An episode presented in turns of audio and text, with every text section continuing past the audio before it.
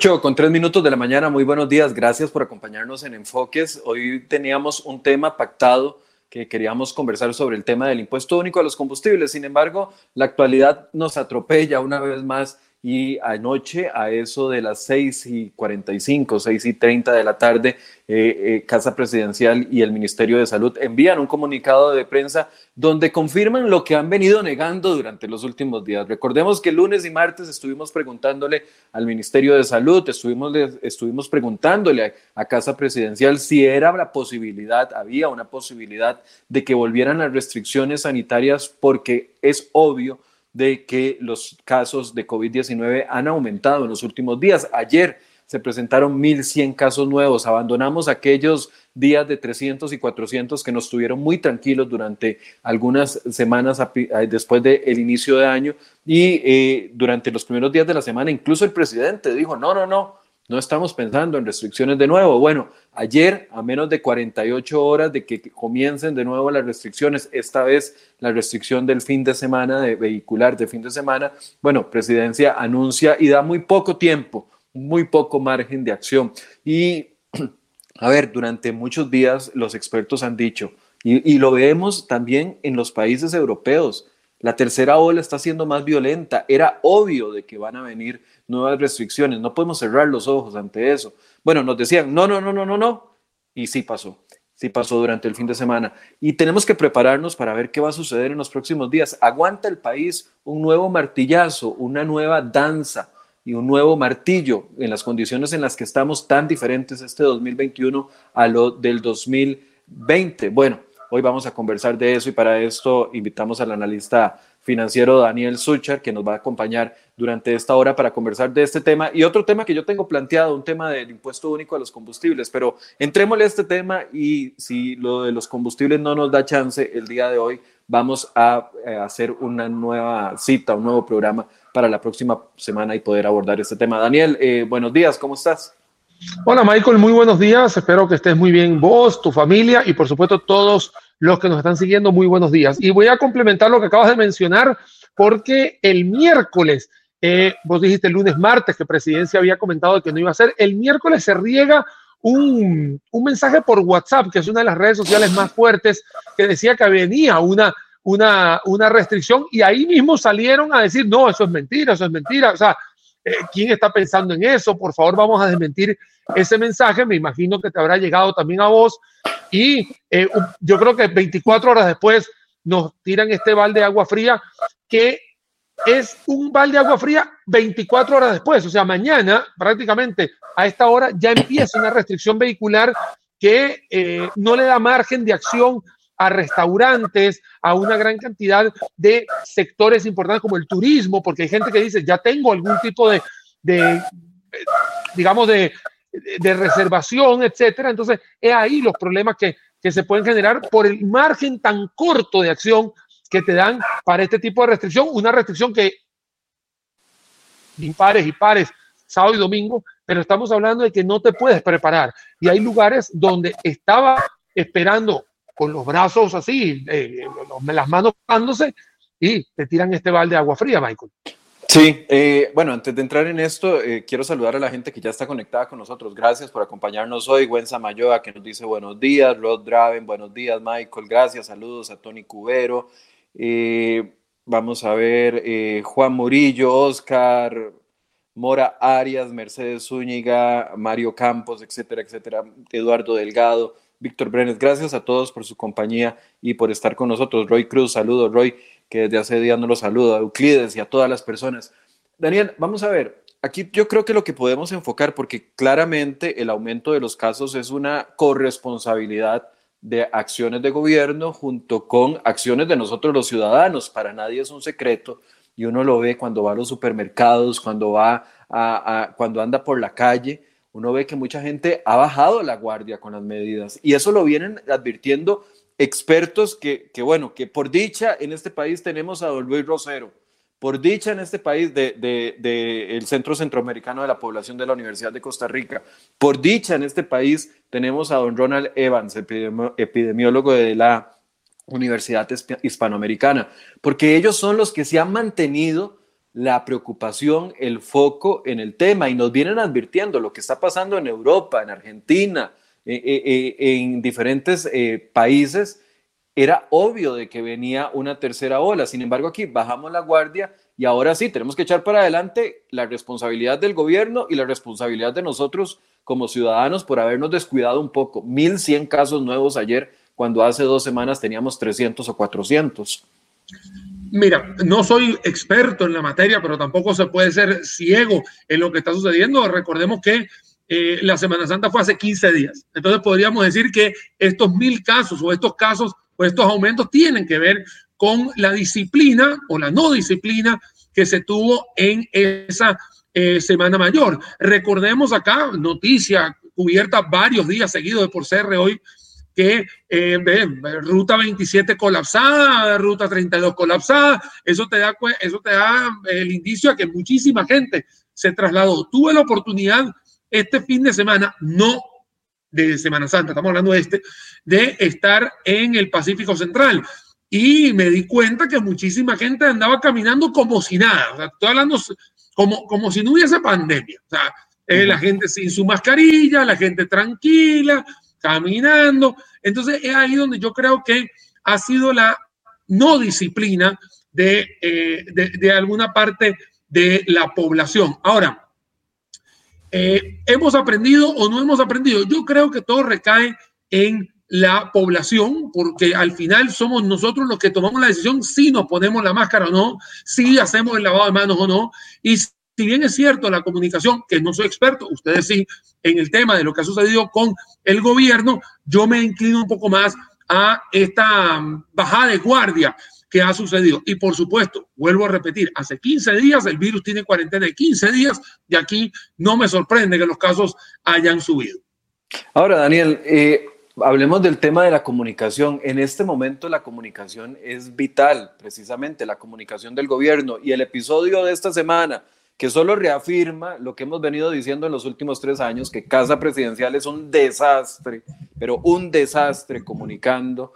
Eh, y, bien lo apuntas vos, incluso el mismo miércoles varios medios de comunicación tuvimos que desmentir mensajes que advertían que para este fin de semana y para los próximos días venían algún tipo de restricciones. Lo tuvimos que desmentir porque de, no nos queda de otra, hay que creerle a presidencia si manda un comunicado de prensa desmintiendo las medidas. Y, te, voy a contar. Y 24 horas después pasa lo que está pasando. Te, voy a contar. Yo caí, caí, sí, yo agarré, me llegó por dos, por dos grupos bastante serios de, de, esa, de esa red social y yo lo que hice es que, y lo transmití, así de sencillo, ¿verdad? Pero digo, eh, caí en, la, y después a los 5 o 10 minutos me dijeron, mira, acá están desmintiéndolo en los diferentes medios de comunicación. Yo decía, mira, me sonaba, no me sonaba. A mí lo que me preocupa a mí es que la comunicación ha sido el talón de Aquiles del gobierno, pero si lo ves en el tema de Recope, que era uno de los temas que íbamos a conversar hoy, si hay chance lo vemos, no hay problema, pero lo vemos en el tema de Recope, lo vemos en el tema de ICE, lo vemos en el tema de la IA, lo vemos en el tema del Ministerio de Comunicación como tal para presidencia, para las ejecuciones de los diferentes ministerios. O sea, no puede ser que este gobierno, o por lo menos esta administración, el común denominador sea este, tema de la comunicación que exactamente ha sido débil, débil, débil, muy, muy frágil, por lo menos para mí, que no soy experto, me imagino ustedes deben estar viéndolo hasta peor. Bueno, es que a nosotros nos pone contra la pared, porque como te digo, eh, a ver, mucha gente se molesta cuando uno da un mensaje oficial. Algunos me están diciendo, Michael, creyéndose las mentiras del incremento de casos. Bueno, es que no es una mentira. A menos de que alguien venga y me demuestre que los 1.100 casos que se reportaron ayer por el Ministerio de Salud y la Caja de Seguro Social están mintiéndonos, entonces alguien tendría que demostrar eso, pero es que ellos son los que manejan los casos. Y, ah, no, le queda a uno otra que creer en la información porque es la información oficial y uno esperaría que sea información de calidad. Mira, Michael, te voy a contar. Ayer, es un tema que está aparte, pero al final está en la semana, eh, se, se da por primera vez en 11 años un superávit primario. Eh, tuve el abordaje de dos medios de comunicación, hermanos de CR hoy, eh, y me dijeron, bueno, Daniel, ¿qué opinas? Y yo, mira, me imagino que para tener un superávit primario por primera vez en 11 años, es un mensaje espectacular, es muy bueno, etcétera. Y mucha gente me decía, ¿cómo le vas a creer a, las cifras? Mira, es la cifra oficial, o sea, yo, yo, me, encantaría tener, eh, eh, eh, digamos, el manejo del, programa de Hacienda, pero no lo tengo. Yo simplemente hago el análisis de la cifra oficial. Si no le están creyendo la cifra oficial, ahí sí de verdad estaríamos en un tema de, de credibilidad tirada al piso, ¿no, Michael? Me pregunta Sonia, ¿tienen conocimiento de cuántos nicaragüenses regresaron a nuestro país después de Semana Santa? No, eso lo estamos preguntando. Pero, pero, a ver, doña Sonia, y además las personas que nos están acompañando, independientemente de tratando de buscar eh, no, culpables externos, eh, es una situación que está viviendo todo el mundo. No, no, no, es distinto en otras partes del mundo donde la tercera ola que les llegó temprano a otras, a otras naciones los obligó a cerrar, incluso en Semana Santa. Recordemos lo que pasó en Alemania con una Merkel primero pidiendo restricciones y después eh, diciendo, bueno, no, no, no, no lo vamos a hacer porque la economía va de la mano con esto y a eso es lo que quiero entrar. Ahora, ligando el tema de comunicación con la situación que se da ayer con el anuncio y con el tema de la negativa, la gente estaba esperando que si se iban a aplicar restricciones no fueran de inmediato porque hay preparativos que están haciendo los comercios, preparativos que están haciendo la gente, empleos que dependen de eso. ¿Cómo se puede hacer un balance entre estos dos temas tan complicados? Por un lado, yo sé que todos estamos en la misma ambivalencia. Por un lado, apoyamos y por otro lado, no, no apoyamos la situación. Es que, es que te voy a contar una cosa, Michael. Hoy, hoy un comunicador, compañero ustedes en el, área profesional, eh, emite una, una opinión que me parece muy, muy, muy interesante de, de, de seguir. Dice, si hubiesen seguido con el mensaje diario de los casos, la gente pudiera monitorear o tener el termómetro diario, entonces no te llega el balde de agua fría para todo esto, más allá de todo lo que dice lo de la comunicación, que vos mismo también lo has comentado, pero también coincido con eso. O sea, si los casos seguirían dándose de forma diaria, la gente tuviese el argumento para ir diciendo, bueno, yo creo que me voy preparando, etcétera, etcétera. No estoy argumentando lo que hicieron hace 12 horas atrás. De hecho, no estoy de acuerdo. ¿Por qué? Porque cuando usted está en el sector turismo y, estaba esperando que le venga una afluencia de gente, usted se prepara. ¿Prepara qué? Prepara cocineros, prepara comida, prepara muchas cosas. Si me voy para el tema de restaurantes, es prácticamente lo mismo. Eh, frutas frescas, eh, pescado fresco, por un ejemplo, etcétera. Tú te estás preparando. Eso no, lo, eso no lo compras el sábado en la mañana, eso lo compras el jueves, el viernes hiciste la inversión y estás seguro de que se te van a, vender o se te va a comer toda esa comida. No es que la vas a botar. Ahora estás agarrando y prácticamente le estás apuntando con una pistola en la cabeza a decirle, hey, todo esto que estás haciendo vas a tener que tirarlo para el caño o por lo menos la mitad, ¿no? O sea, se, se te complica esta situación. La reactivación económica que ha sido, bueno, que brilla por su ausencia y que simplemente ha sido una inercia a través de las aperturas, más danza que martillo, y no por las ejecuciones que se han dado de otras alternativas, ya sea bajar impuestos, bajar, eh, darle un poquito más de oxígeno al poder adquisitivo, etcétera. Eh, esto viene a estar en contra de todo esto. Pero vuelvo a repetir, no es buscar un culpable, la responsabilidad es de todos. Y sí, vuelvo a decirlo, yo estuve en Pacífico Central y he visto gente con las manos tranquilas, sin mascarilla, caminando en la calle, en grupos, en equipos. O sea, ya se ha dado ese tipo de, eh, de no disciplina en la población. Por eso es que eh, los casos tienen que haber subido. Ojo, Michael, no sé si te diste cuenta, el miércoles o el jueves, creo que fue el miércoles, el jueves salió la noticia, que el mismo CEO de Pfizer ya anunció de que todo el mundo va a tener que tener una tercera dosis sí, ayer, se hablaba de eso. Por eso, o sea, ya ni siquiera están hablando de dos pinchazos, estamos hablando de un tercero.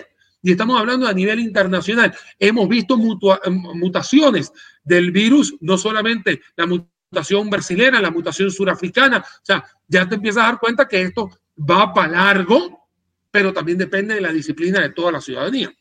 Sí, e, e, en este, en este momento, ya hablando y tratando de entrar a temas económicos, a ver, el hecho y, lo que usted dice, no, sé quién será el comunicador, pero bueno, eso, es lo de menos, porque desde hace, desde hace cuatro o cinco semanas muchos medios de comunicación preguntamos todos los días por la actualización de los datos. El hecho de eliminar las conferencias de prensa, porque verdaderamente eran una plaza pública en la que el gobierno metía, como no tenía nada que decir, entonces metía todos los logritos chiquititos que hacen las administraciones normales, que no son logros, es parte del trabajo diario, lo comenzaron a meter eh, como parte de logros en las conferencias para rellenar las conferencias de prensa. Por supuesto que nos opusimos a eso porque eso es hacer política con un tema tan serio como lo es esta situación, pero nadie pidió Nadie le dijo al gobierno que nos dejara de dar los casos diarios, aunque fueran 100, aunque fueran 50, aunque fueran 200, o ahora cuando nos dicen que son 1100.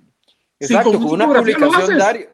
Si al día mandan 800 comunicados de prensa, no les costaba nada hacer el 801 y, y enviar, enviar la actualización de la información. Si hay una cosa que todo el mundo aprendió en todos los medios de comunicación, e incluso también medios independientes, etcétera, es hacer una infografía una infografía tan sencilla como eh, casos positivos, casos recuperados, camas o en, unidades de cuidados intensivos. Una infografía tan sencilla que se pase a los medios de comunicación, ustedes simplemente la replican, obviamente cada uno con sus formatos. Así de sencillo y ustedes lo van a hacer, o sea, eso no, hay, ningún problema más. Eh, plataformas como CR hoy lo puede poner hasta incluso en un cintillo arriba, o sea, lo, tenemos en gráficos y todo. Eh, eh, volver a esta práctica ayudaría a la planificación, ayudaría a, las, a los comercios, ayudaría a la economía a generar algún tipo de planificación propia, no dependiendo de que un gobierno diga un lunes, martes y miércoles que no, y un jueves y viernes y un, y un jueves diga, bueno, ahí la verdad es que sí. Eh, eh, volver a, ese tema de tener un pulso eh, oficial de parte de las autoridades de cuántas camas tenemos, de cuántos casos nuevos se dieron, eso ayudaría a las empresas a tomar decisiones en este momento tan delicado donde viene una tercera ola, estamos en una tercera ola o segunda ola, porque al principio dijeron que solo era una o dos. Eso es lo de menos, no, no, entretenernos en eso. Lo importante es que viene una ola y que necesitamos más información para poder ir tomando decisiones. Es que ahí lo acabas de mencionar. Aquí el tema de la planificación es un análisis del entorno y entre más información tú tengas, verás, verídica y confiable,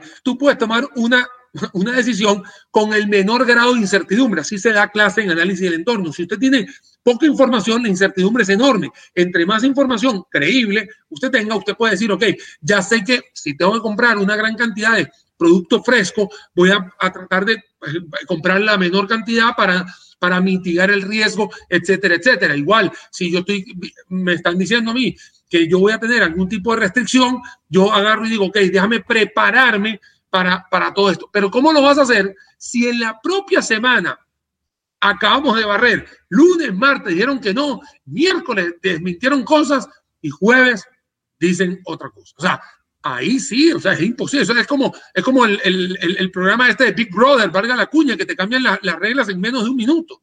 Es difícil tener una programación. Si bien es cierto, existen algunos rubros en la economía que van a seguir andando muy bien, por ejemplo, en el tema de servicios. De hecho, lo vimos en el indicador mensual de actividad económica de, eh, digamos, del, del, último que tuvimos, que las zonas francas a través de los, los, los servicios que ofrecen, obviamente no van a tener ningún tipo de problema si hay o no hay restricciones, pero estamos hablando del consumo local, estamos hablando de, el, de, la, de poder tener eh, un transporte, de que la gente se pueda mover, el flujo, ahí donde tienes lo que se llama en el indicador mensual el régimen definitivo. Definitivo significa el de toda la economía, no el especial que tiene que ver con zona franca, que va volando por un 17%, el otro anda por un negativo 4,6%. Entonces, todo esto que les estoy comentando, para poder planificar, tienes que tener la información. Si la información no está llegando o sencillamente hay que asumirla, sigue teniendo un grado de incertidumbre muy grande y es imposible poder tener una planificación veraz.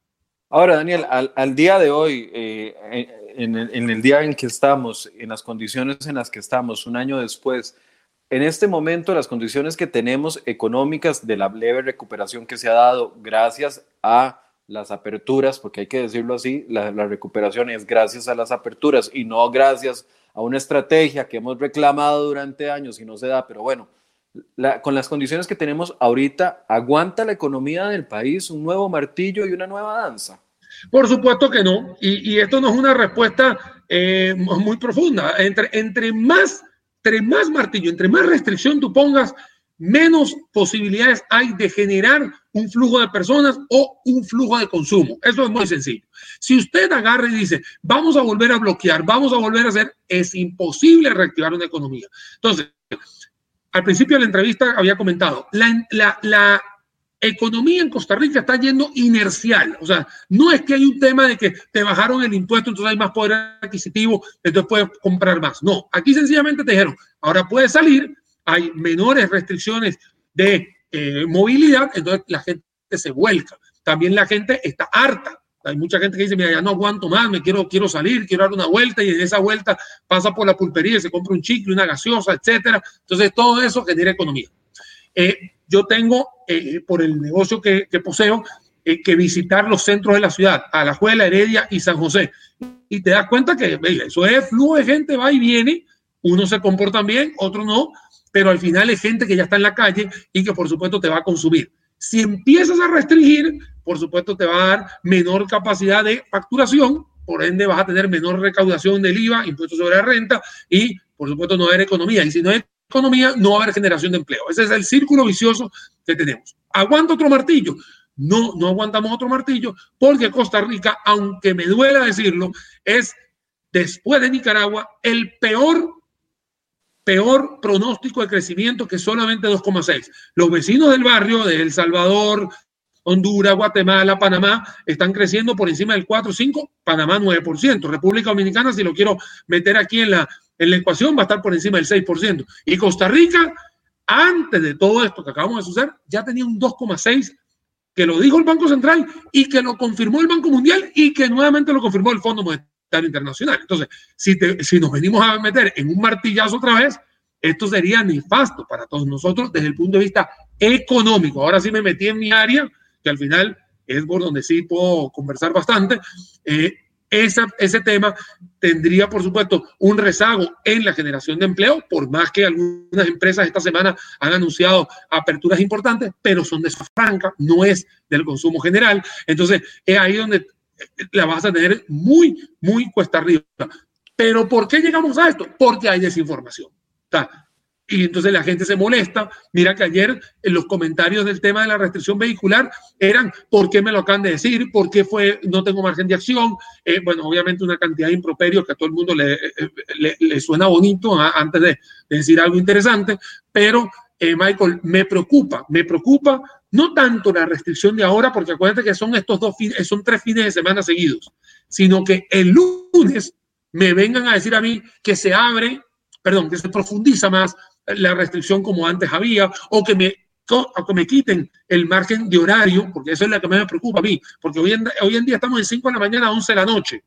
A mí me preocupa mucho que bajemos a 9, bajemos a 7, por no decir bajemos a 5 de la tarde. Esas son cosas que todavía serían mucho más nefastas.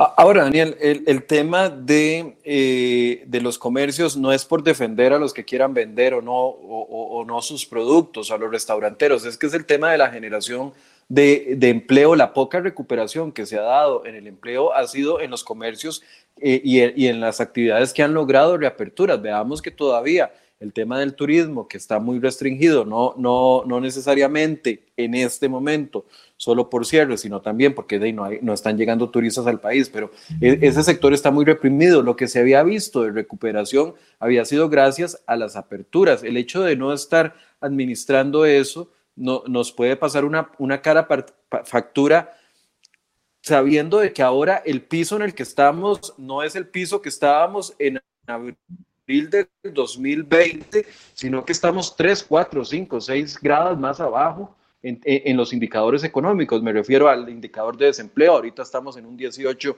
y resto por ciento, en el indicador de crecimiento, que usted bien lo apuntaba. Es decir, el hueco con el que empezamos o, de donde partimos, la base de donde partimos para las restricciones del 2020, ahora está mucho más abajo de las restricciones del 2021, con las restricciones del 2021. Completamente. Y ahí es donde te dice o te, o, te, o, te, lanza la alarma en que tú tienes que ser disruptivo completamente. Y a mí lo que me preocupa, Michael, es que otros países sí han metido la mano en la toma de decisiones para que el poder adquisitivo eh, sea más holgado. Eh, si bien el programa tenía que ver con gasolina, eh, no deja de ser importante de que hay un aumento de gasolina, eso te baja el poder adquisitivo. Tenemos una electricidad alta, te baja el poder adquisitivo. Tienes, tienes que pagar impuestos, te baja. El, o sea, hay muchas cosas que hoy en día, en vez de que Costa Rica haga algunas sinergias con lo que ha hecho algunos países europeos, algunos países aquí en la región de Latinoamérica, para poderle dar más oxígeno a las empresas y a las personas. Lamentablemente hemos ido hacia atrás. Esta semana, de hecho, CR hoy puso esa noticia. Eh, yo tuve la oportunidad también postearla en, en, en mis redes, de que el sector turismo le está pidiendo a gritos al sector financiero, no me vengan a cobrar. Deme, por favor, evalúeme otra vez, otras seis meses más para poderle pagar porque tengo temporada cero. O sea, y entonces ahí, en vez de que los dos sectores, el turismo y el sector financiero, se empiecen a pelear, ahí es donde entra la capacidad gerencial que debería existir y que un ministerio o la casa presidencial entre en acción y decir, hey señores, la verdad que tenemos que usar un poquito el sentido común. El turismo no está llegando, el sector turismo no está generando factura. La verdad que si ellos empiezan a darte, eh, digamos, todos los argumentos para que no, que no te pueden pagar las deudas que tienen y ustedes le cobran, por supuesto se va a volver un desastre todo esto. Ahí es donde tiene que haber la habilidad gerencial de la Casa Presidencial o del ministro o de la, o de la ministra en, en cuestión. Eso es lo que se llama ser disruptivo y no lo estamos viendo. Estamos viendo que quieren meter el impuesto, que quieren meter las cosas muy adrede, como si estuviésemos en una economía todavía muy sana. Y ojo, no estoy hablando de pandemia, estoy hablando de que no ha habido la recuperación económica y tienes que darle un poco de oxígeno a la gente. Si no se lo das, la gente no va a tener con qué consumir. Así de sencillo, aunque sea a través de la forma, de forma virtual, comercio electrónico, etcétera. Si le empiezas a subir la gasolina, le empiezas a subir los materiales de construcción, le empiezas a subir un poco de cosas, incluso de la canasta básica, va a ser difícil que la gente tenga más dinero para consumir. Ahora, Daniel, las leves recuperaciones que se han visto en, el empleo eh, claramente se verían afectadas y comienzan otra vez los cierres, porque las recuperaciones en el empleo se han dado en los sectores eh, eh, informales, primeramente, porque la gente ya está circulando, entonces los que venden cosas informales, etcétera, etcétera, han recuperado algún tipo de ingreso, pero también en el sector comercial, donde se acabaron aquellas suspensiones de contratos, aquella, aquellas eh, reducciones de jornadas. Pero si viene un nuevo martillazo o si vienen nuevas restricciones, como lo que vos apuntás, puede que no sea un martillazo, pero puede que la restricción vuelva de, hasta, hasta las 7 de la noche y entonces ya los comercios ahí no van a necesitar gente después de eso para restaurantes, etcétera. Eso va a volver a incrementar las cifras.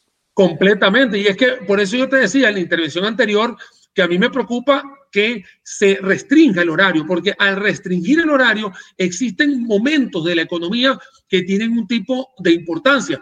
Posiblemente en la parte comercial, que termina casi a las 5 o 6 de la tarde, no le estaría afectando mucho porque a las 7 de la noche está cerrado, pero en realidad hay una gran cantidad de personas en el sector eh, de entretenimiento, en la parte de cines, en la parte de teatros, en la parte de los restaurantes, porque no? Algunos, ahora que se está recuperando el tema de, los deportes, el fútbol, etcétera, eh, todo eso tiene una repercusión positiva en los restaurantes o, o estos sport bars y etcétera, y si los metes hasta las 7 de la noche, estarías otra vez atentando contra todo eso. Así que eh, el nivel de desempleo es muy sensible a cualquier tema de restrictivo que hay. Ojo, tenemos todavía restricción de 11 de la noche a 5 de la mañana. Todavía tenemos restricciones al hacer actividades al aire libre. Por ahí yo tuve la oportunidad de, de mandar un video al aire que tenía que ver con las actividades deportivas sin público, que no es el fútbol, que tampoco se están permitiendo. Y en realidad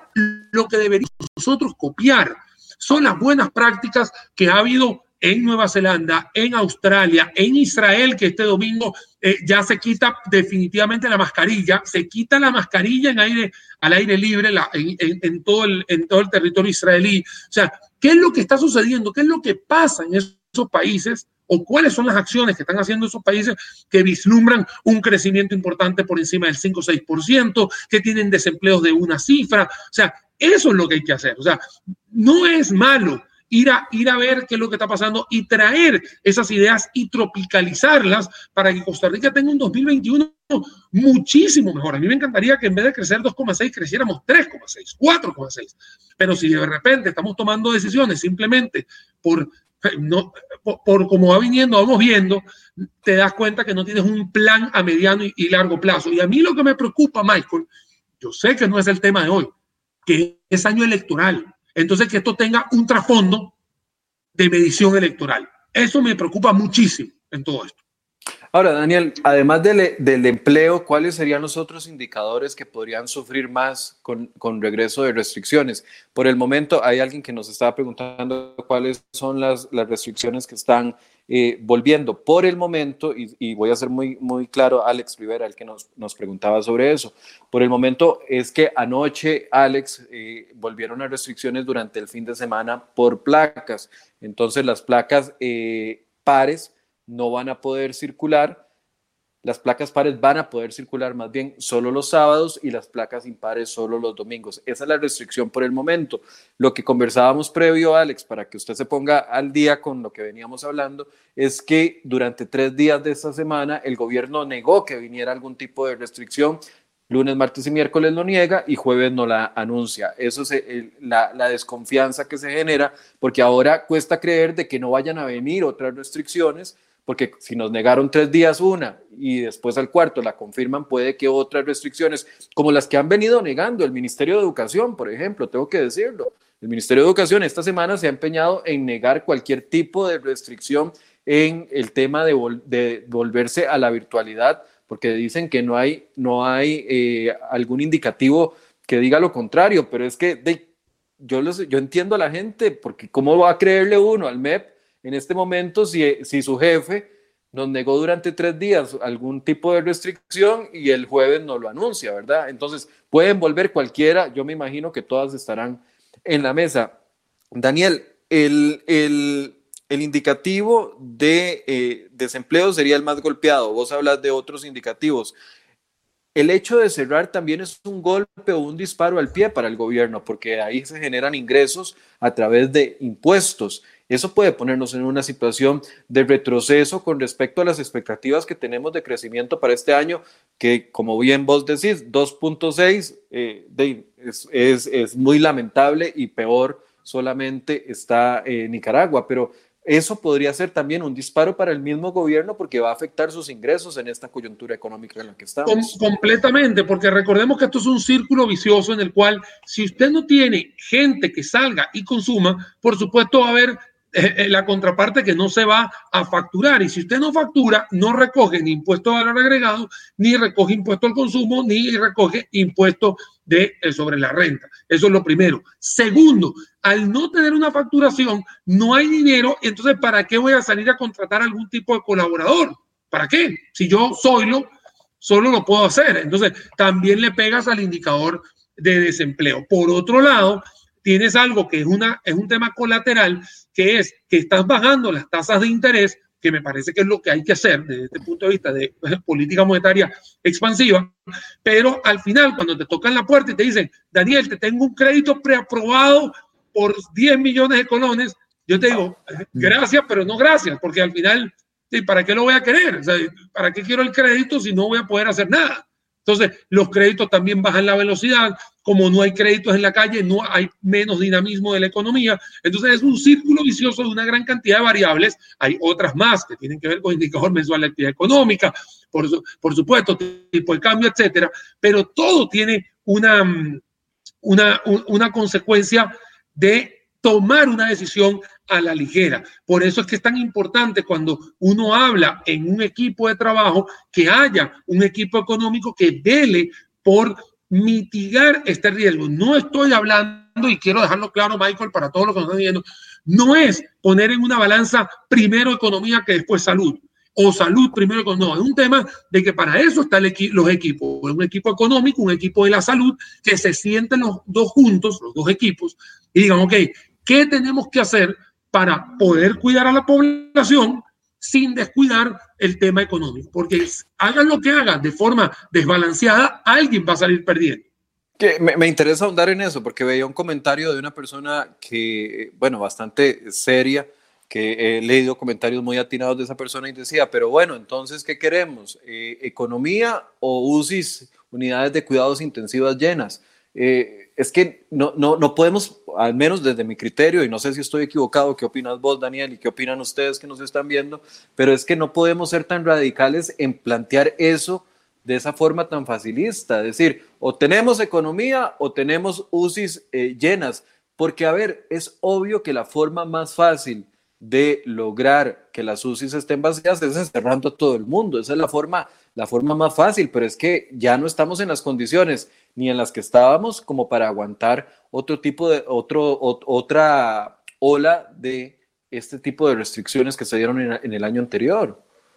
¿Cómo se puede hacer ese balance, Daniel? Es que es muy complicado. Bueno, eh, eh, hay, ah, ah, vuelvo a repetir, para eso están los equipos de trabajo. Si usted agarra y dice, mira, yo necesito que el consumidor salga y tenga la confianza de poder consumir. Ok, no le puedo poner restricciones o agarrar las restricciones y ser lo más flexible posible para tener algún transeúnte, pero que no esté dando vueltas por todo. Si tú estás comentando de que existe una gran cantidad de casos, ¿qué es lo que está sucediendo con los casos?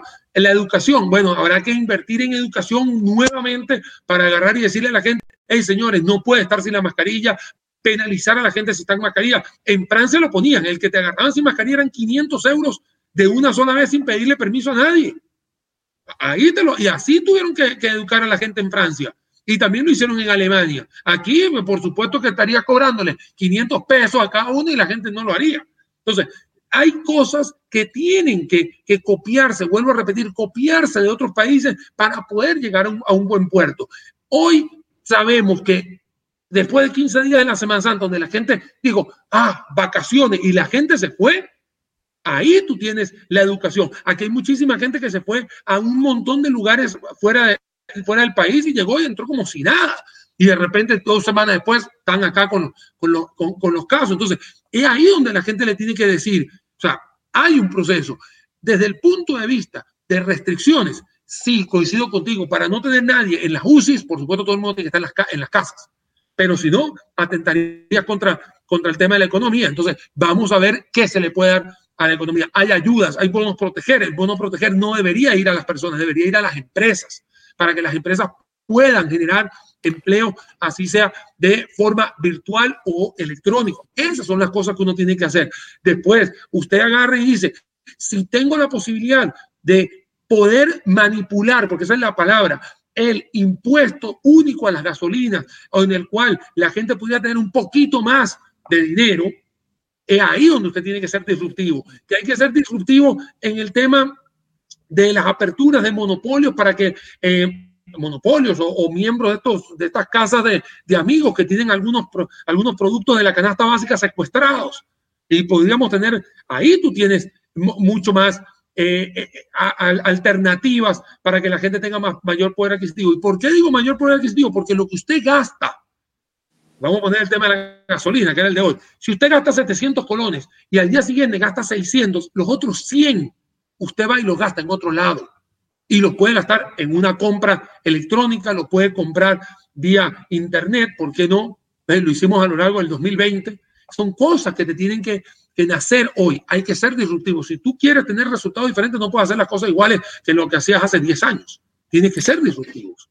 Ahora, Daniel, esta situación de volver a algún tipo de restricción, ahorita por el momento estamos hablando solo de la restricción vehicular sanitaria durante fines de semana, no sabemos si otras, pero volver a esto podría afectar las proyecciones que han confirmado el mismo Fondo Monetario Internacional, el Banco Mundial, confirmadas también por el Banco Central de Costa Rica, la de crecimiento por un lado de 2.6, que es baja, pero de, era, es proyección al fin y al cabo y, la, y la de desempleo que hacía el Fondo Monetario Internacional, que decía que al final de este año íbamos a lograr bajar de una u otra forma de ese 18% que estamos ahorita para arriba a un 16%. Sigue siendo terrible, pero que iba a bajar.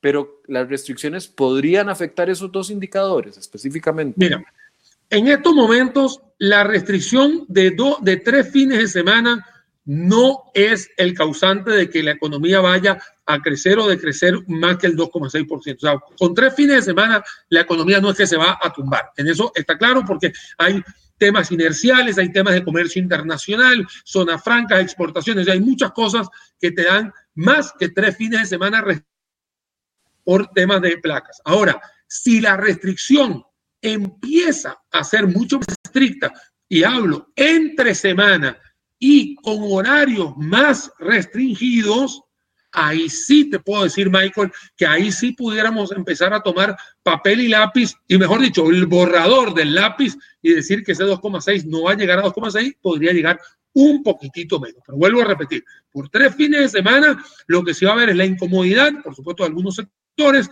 pero no le estaría pegando de forma contundente a ese 2,6.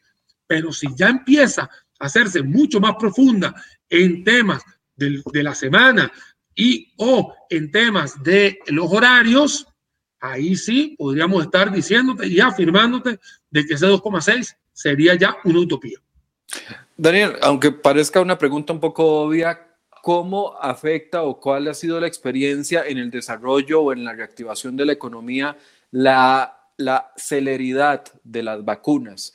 A ver, aquí estuvimos entre diciembre y en abril, si no es porque se hace todo una presión yo entiendo, de los medios de comunicación, jugamos un papel importante, estuvimos de necios, insistiendo hasta el cansancio de que por qué nos estaban aplicando vacunas y entonces los troles nos caían encima y nos decían entonces que, eh, que no fuéramos necios, que ahí va la vacunación bien, se han demostrado irregularidades, etcétera, etcétera. El tema de la vacunación acelerada ha ayudado a otras economías a poder ir, estar primero, mejor preparados para la tercera hora y segundo, para la tercera ola y segundo, para tener un panorama de mejora de sus expectativas económicas a final de año? Mira, te voy a contar la experiencia en Israel. La experiencia en Israel fue que es el país que, lo acabo de decir, el domingo se le quita la, mascarilla a todos. Eh, empezando de que era un proceso de vacunación, bueno, rapidísima. O sea, aquí no había que estar, o sea, vacuna que entrara, vacuna que había que aplicarse. Aquí no, aquí no había que administrar vacunas, aquí había que vacunar a todo el mundo.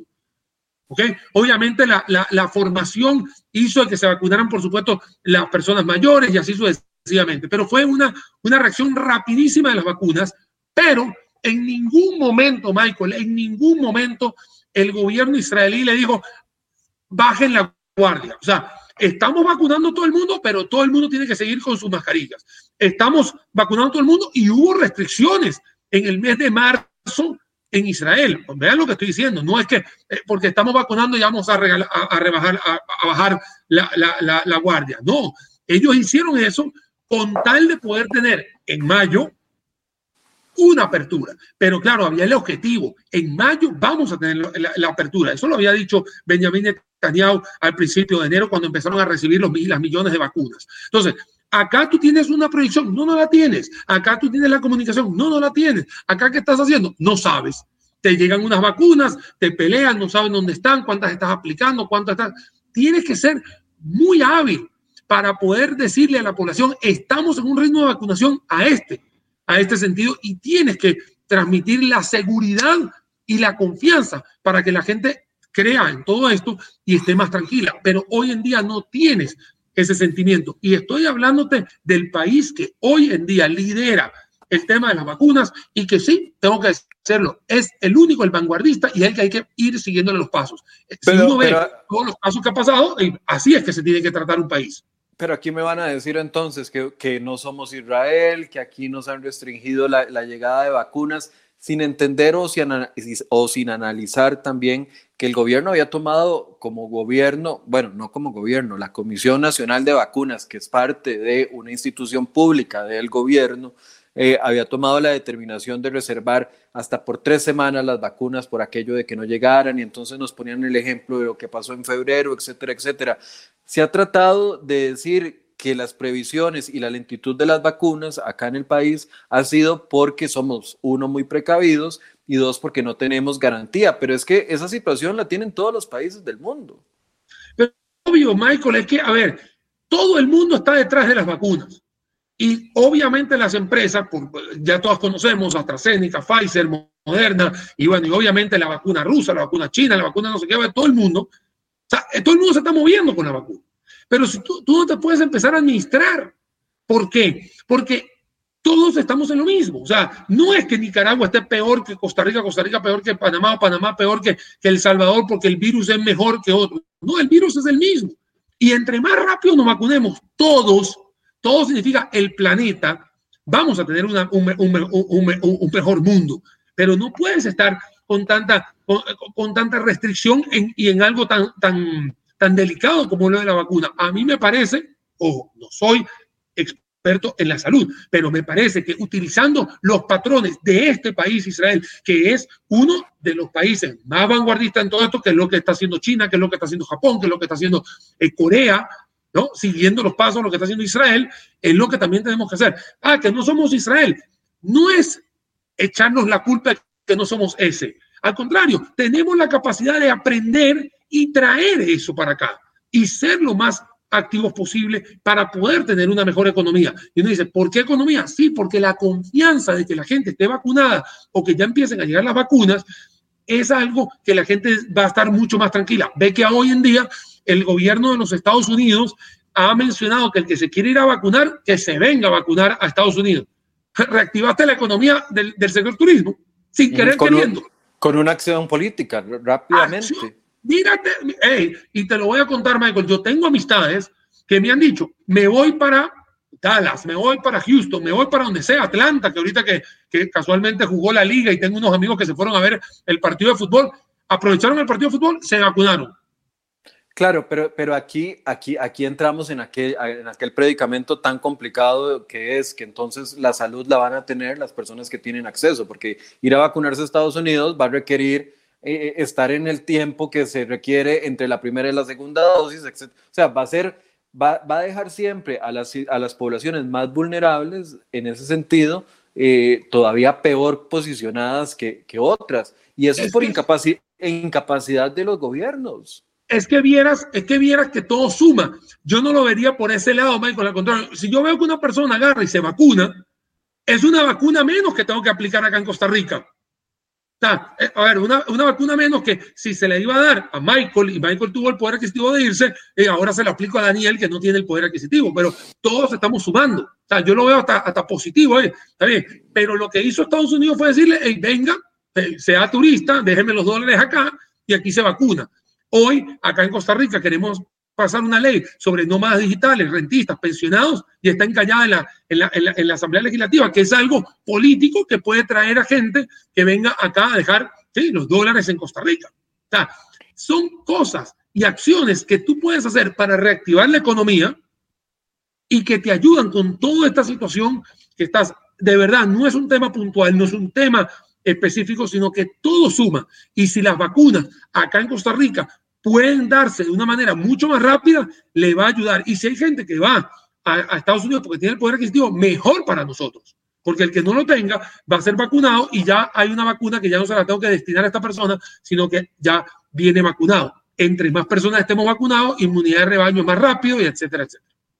Eh, me pregunta Gwen Samayo Amora, que siempre nos ve, gracias Gwen, buenos días. Dice, Michael, por favor pregunte, ¿por por favor, pregunte, ¿qué otras opciones habrá para ayudar a poblaciones vulnerables? Siento que después del desastre, siendo el desastre del bono proteger, bueno, primero es que ya no hay presupuestos para un nuevo, para un nuevo bono proteger.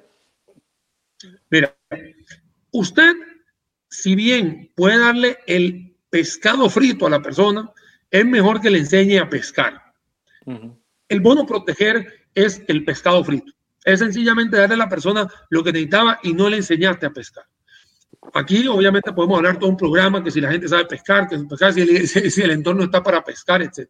Pero aquí la idea es generar empleos, generar la confianza para que se puedan generar empleos y que esa persona vaya, se inserte en, el ámbito laboral y pueda pescar tranquilamente. Esa es la, esa es la, esa es la, em, comparación que quiero o la metáfora que quiero eh, llegar. Usted quiere bajarle el poder adquisitivo a la gente, súbale impuestos, súbale la canasta básica, sube. Usted quiere mejorarle el poder adquisitivo a la gente, baje la canasta básica, baje los impuestos, baje la gasolina, baje la electricidad y se va a dar cuenta que al haber mayor poder adquisitivo, la gente va a poder consumir más, porque la necesidad de consumo siempre está. Vuelvo a repetir, esta semana a mí me ha tocado estar hablando sobre el precio de la gasolina. Si usted tiene 700 colones del litro y ahora a mí me lo ponen en 600, esos 100 colones de excedente, yo se lo puedo ir a, yo lo puedo ir a gastar a una empresa de hamburguesas o a una empresa de camisas o a una empresa de zapatos o cortarme el pelo. Eso va a generar economía porque voy a agarrar esos 100 colones, los voy a inyectar en otro sector, ese sector va a generar IVA, va a generar impuestos sobre la renta, y si entre más personas vayamos a la hamburguesa, por dar un ejemplo, la pizza, whatever, usted va a agarrar, le va a dar más dinero a ese sector y ese sector va a necesitar más personas, va a crear puestos de trabajo y ahí viene la rueda dando vueltas. Si usted no lo hace de esa forma y está pensando solamente en que tiene que ver cómo recauda más dinero a punta impuestos, es la vía contraria a como en Europa se reactivó la economía, a como en Israel se reactivó la economía, como en Corea se hizo y como en Japón se hizo, donde se bajaron impuestos, se les dio mucho más flexibilidad a productos de la canasta básica y es ahí donde usted tiene que ver esa estrategia. Se está diciendo hoy en este programa en vivo del viernes 16 de abril de 2021 por primera vez. No, yo estoy seguro, Michael, que muchos analistas, bueno, en el caso mío he estado invitado varias veces acá y lo hemos dicho, y muchos compañeros te lo han dicho a vos en este programa de Enfoque a lo largo de año y medio. Y el gobierno, lamentablemente, o la Asamblea Legislativa han dado, digamos, eh, han brillado por su ausencia en este tipo de cosas, donde se han peleado y al final el que termina perdiendo es el ciudadano común. Sí, pero además, volverle a meter plata, yo no lo veo viable desde el punto de vista político, volverle a meter plata al, al, al programa Proteger. Primero, ha sido, ha sido, cuestionada la ministra de Trabajo en ese momento y ahora ministra de la Presidencia por cómo se eh, por, los, por los resultados que dio la auditoría que hizo la Contraloría General de la República, donde decía que miles de millones de los bonos proteger terminaron en gente que verdaderamente no lo necesitaba. No solo por el punto que vos haces, que yo, yo estoy de acuerdo, yo no quiero un país lleno de programas sociales, yo quiero un país lleno de oportunidades de empleo. A mí no me interesa que seamos un país super, que, no, que nos jactemos de ser un super país porque le damos un subsidio mensual a, un millón de personas o a dos millones de personas. A mí no me interesa hacer ese país. A mí lo que me interesa es un país donde el desempleo baje del 12 en el que estaba al 5, al 6, al 4. A, ese es el país que tenemos que aspirar, no a más asistencialismo.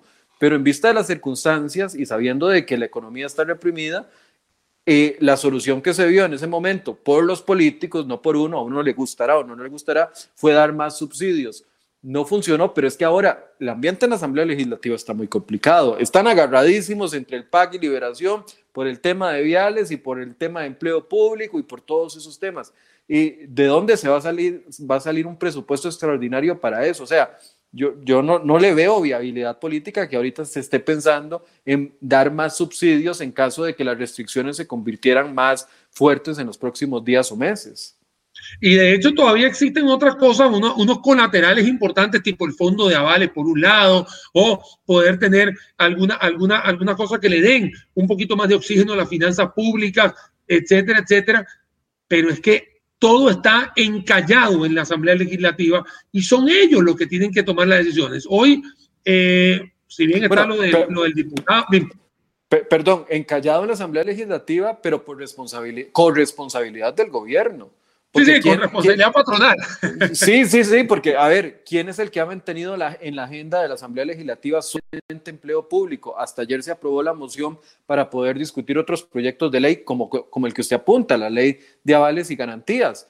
Pero desde hace, desde hace más de tres o cuatro semanas, incluso antes de Semana Santa, la, eh, eh, la administración de Carlos Alvarado dijo, no solo se discute empleo público y se cancelan comisiones y se cancela absolutamente todo y ayer, bueno, ya finalmente se abre esa posición. Es aquí donde, donde uno tiene que ver, y, yo lo decía al principio del programa, no solo la responsabilidad del gobierno, que está claramente demarcada por todo lo que ya hemos dicho, pero también la responsabilidad de los diputados y la responsabilidad de los ciudadanos. Aquí todos somos responsables de algo.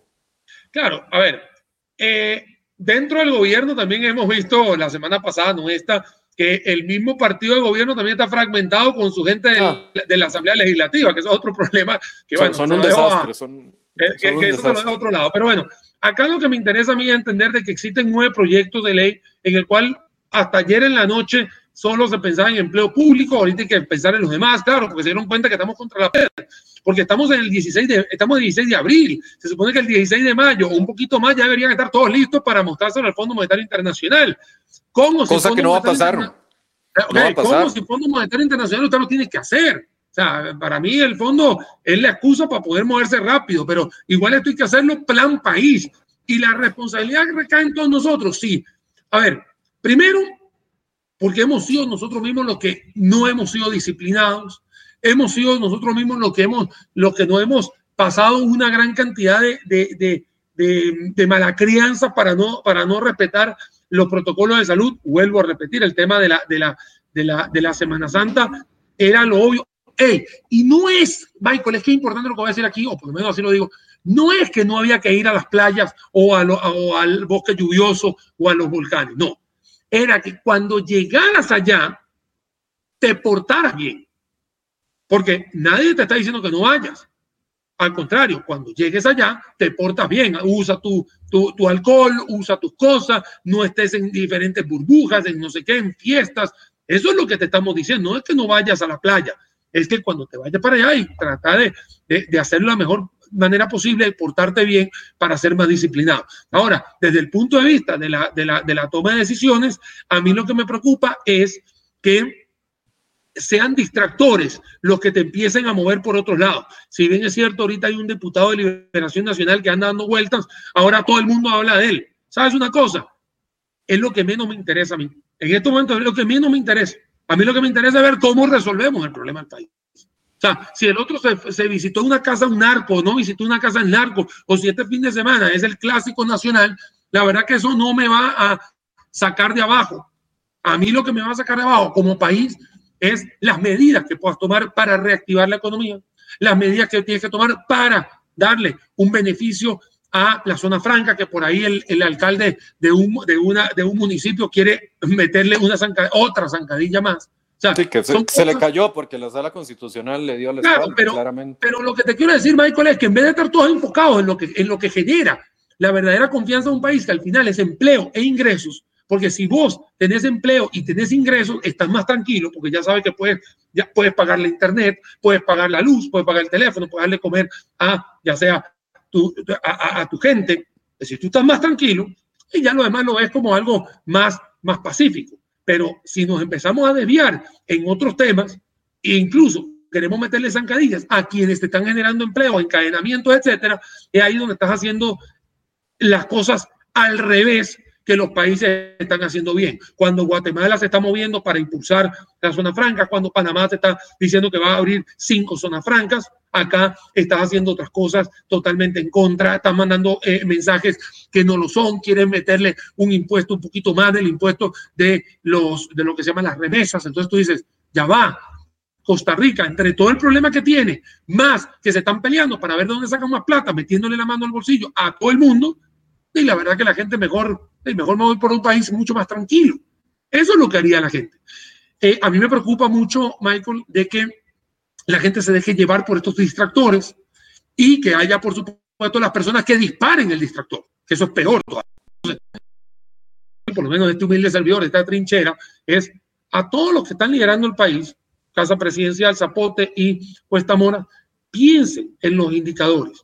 Si hay que pensar en el indicador de salud, no se le olvide el indicador de economía. Y si está pensando en la economía, en el de salud. Entonces, haga un balance y tome bien las decisiones para que el país encamine como tal. Y si hay que buscar buenas prácticas, ahí tienes otros países que lo están haciendo. Hoy porque hablé de Israel, porque está lo del tema de, lo de la mascarilla que lo quita el domingo pero buenas prácticas también están sucediendo en Francia, en Alemania, en otros lugares, que volvieron a encerrar, ok, pero había un tema de protocolo, había un tema de proyección, había un tema de planificación, que fue exactamente la palabra con la que empezaste esta entrevista, planificación, y es lo que a veces no hay.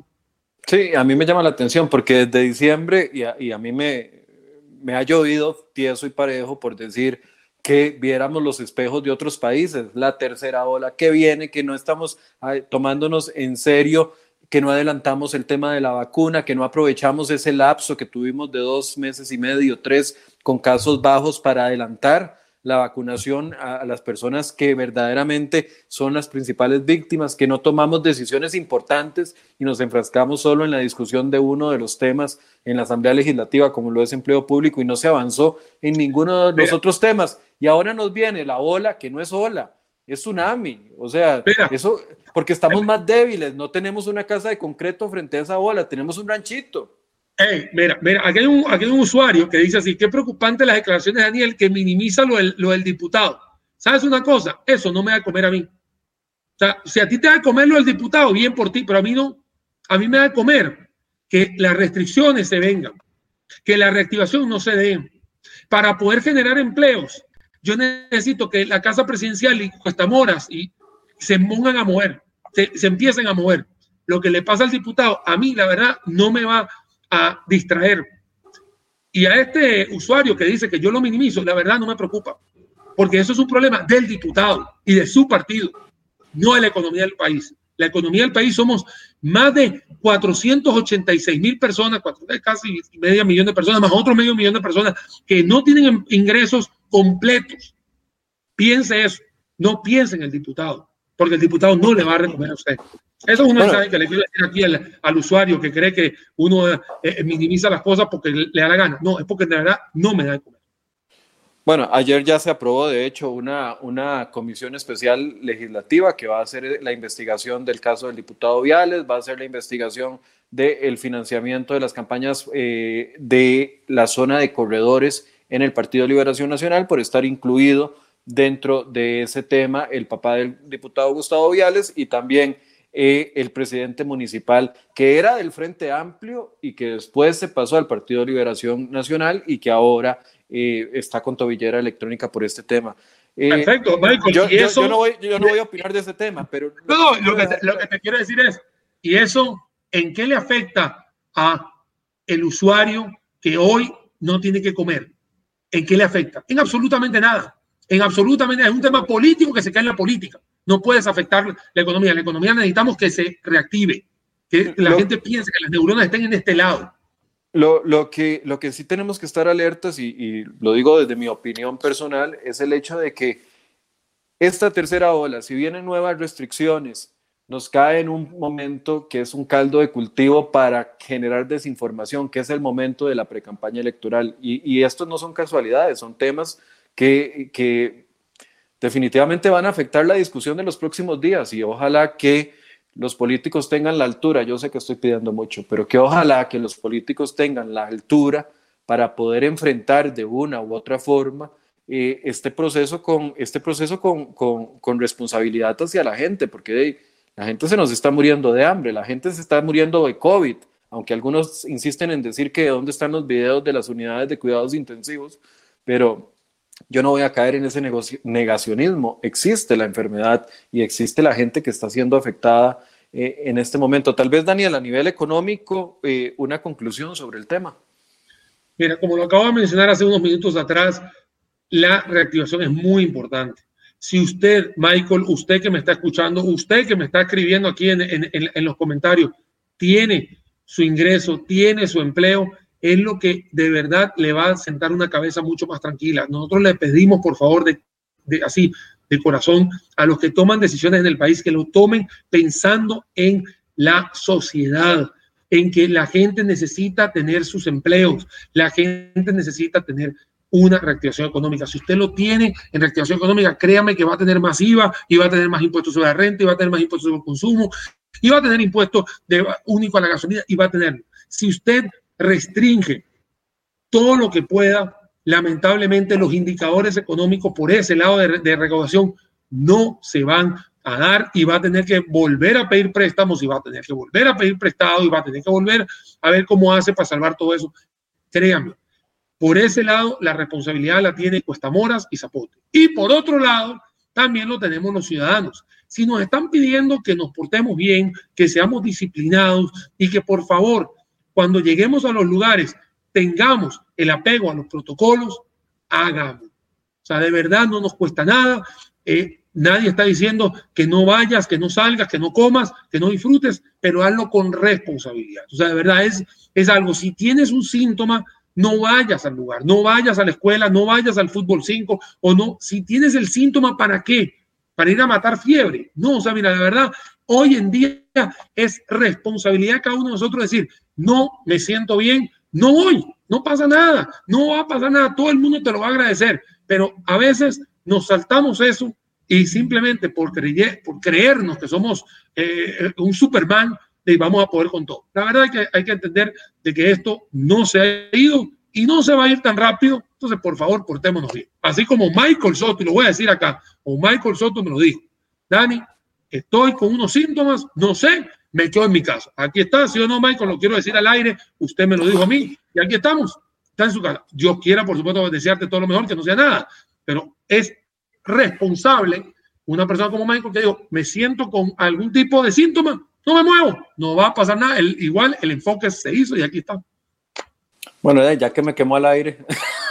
No, no te quemé al aire, te lo estoy diciendo al realidad. Así es que se, se, reconoce. Eh, eh, es, parte de, si, uno siente que, tuvo contacto con alguien o con alguna persona que puede estar contagiado o que está esperando el resultado de alguna prueba, los responsables, los que podemos hacer teletrabajo de una u otra forma y poder trabajar desde la casa, mientras uno confirma y tiene el resultado de si es positivo o no.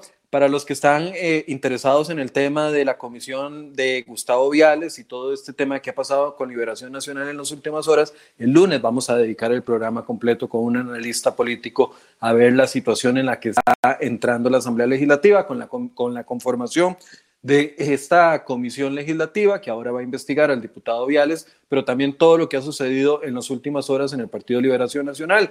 Eh, ayer se inscribió el expresidente José María Figueres ya formalmente como precandidato de esta agrupación. Él buscará ser el candidato de esa presidencia. Decía que no va a volver a recordar los temas que se le cuestionaron en el pasado, como el caso Alcatel, que hubo incluso una comisión legislativa en la que él tuvo que declarar en el año 2012, que no va a entrar en ese proceso, que no va a entrar, que aprendió de la campaña pasada y que no va a entrar en la discusión de si tiene o no o si peleó o no con, con, sus aliados ahora, como lo es el diputado, el exdiputado Antonio Álvarez de Santi, y también eh, durante el fin de semana se van a estar inscribiendo. Don José María es uno de los que ya se ha inscrito en estos últimos días. Así que, bueno, el lunes vamos a hacer análisis político del tema de la Comisión de Narcotráfico y también eh, de la comisión que va a analizar el posible vínculo de narcotráfico en eh, temas municipales y también